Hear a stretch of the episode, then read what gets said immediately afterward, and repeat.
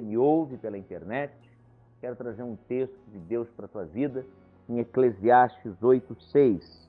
Porque para todo propósito há tempo e modo. Porque para todo propósito há tempo e modo. Fiquei pensando nessa palavra, digerindo essa palavra, entendendo que para ser, para crer em Deus, você precisa ser amigo do tempo. Preste atenção, vou repetir e que fique bem claro para você. Para crer em Deus, você precisa ser amigo do tempo e respeitar o tempo de Deus na sua vida. Você sabe qual é o nosso maior erro? O meu grande erro?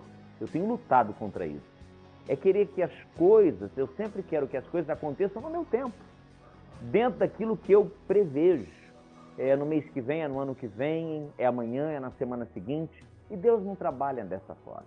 Inúmeros textos bíblicos vão dizer, não só esse é, que eu fiz referência, mas tantos outros que vão dizer: olha, é, o tempo de Deus, o Kairos, que é o tempo perfeito, é quando Deus deseja, é quando Deus tem vontade. E é exatamente isso. Você sabe que, a exemplo, nessa volta do Kairos, a gente estava filmando, a gente estava no pique, e aí, de repente, eu virei para o pessoal e falei, olha, vamos dar uma parada de um mês.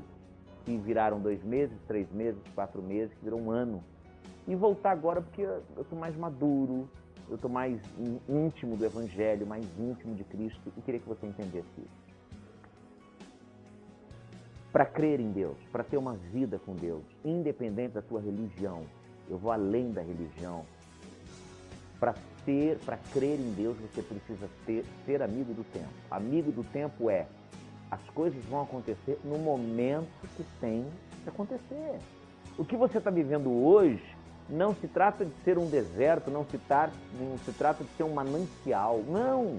O que você está vivendo hoje, o que você vive hoje, é o tempo de Deus para a tua vida. Então respeite isso.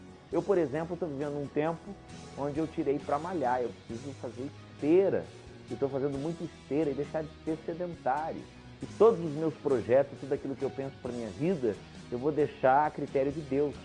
Como diz o texto que eu li, ele faz no tempo dele e do modo dele, do jeito que ele deseja.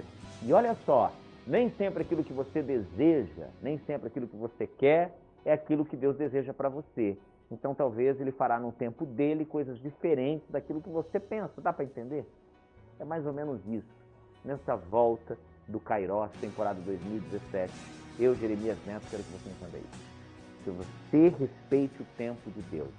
Que você entenda que para crer em Deus, você precisa ser amigo do tempo.